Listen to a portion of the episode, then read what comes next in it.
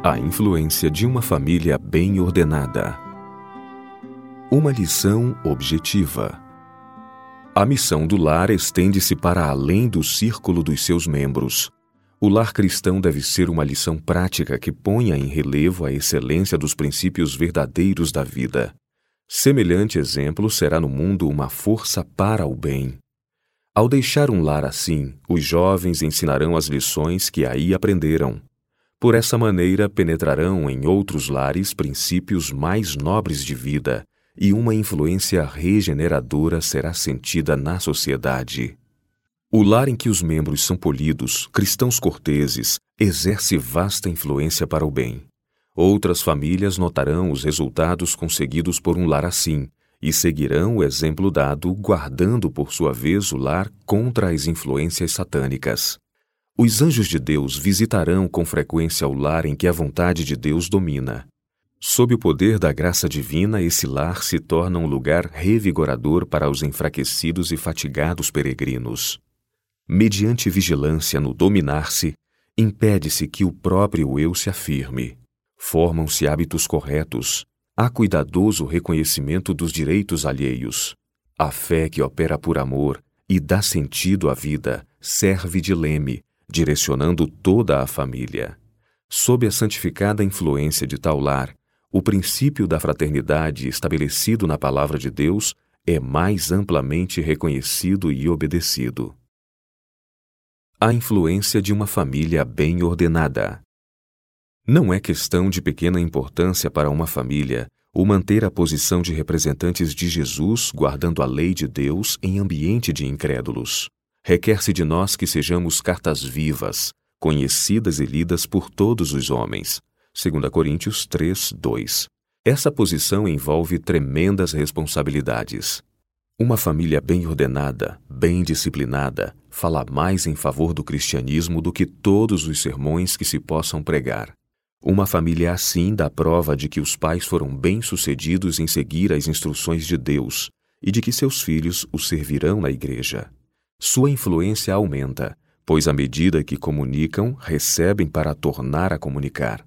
O pai e a mãe encontram auxiliares nos filhos, os quais transmitem a outros as instruções recebidas no lar. A vizinhança deles é beneficiada, pois com isso se enriquece para o tempo e a eternidade. Toda a família se acha empenhada no serviço do Mestre, e pelo seu piedoso exemplo, são outros inspirados a ser fiéis e leais a Deus no trato com o seu rebanho, seu lindo rebanho. A maior prova do poder do cristianismo que se pode apresentar ao mundo é a de uma família bem ordenada, bem disciplinada. Isso recomenda a verdade como nenhuma outra coisa o pode fazer, pois é um testemunho vivo de seu poder sobre o coração. A melhor prova de cristianismo de uma família é o tipo de caráter gerado pela sua influência. As ações falam mais alto que a mais positiva profissão de piedade. Nossa ocupação neste mundo é descobrir que virtudes podemos ensinar a nossos filhos e nossa família, a fim de que exerçam influência sobre outras famílias, e assim podemos ser uma força educadora ainda que jamais venhamos a abraçar o magistério.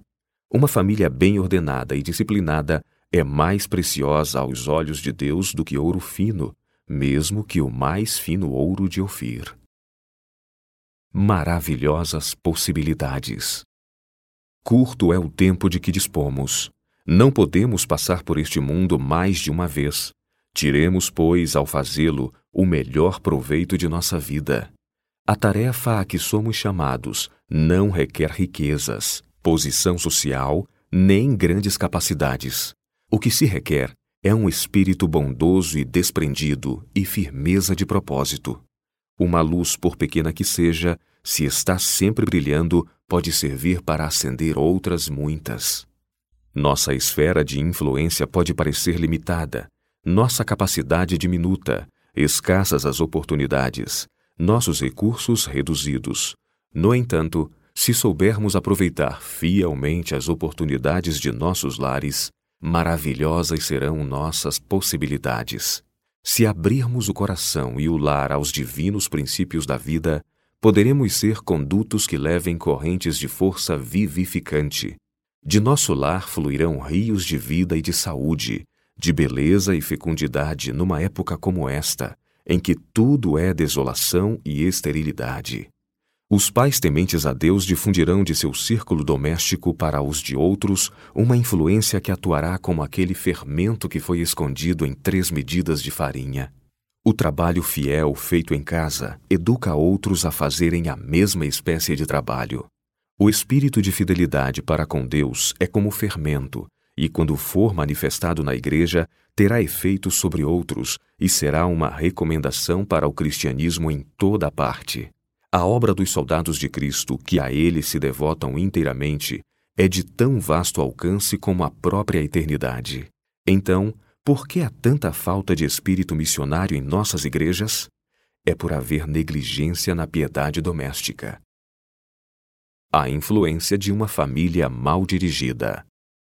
A influência de uma família mal dirigida é dilatada e desastrosa para toda a sociedade acumula uma onda de males que afeta famílias, comunidades e governos.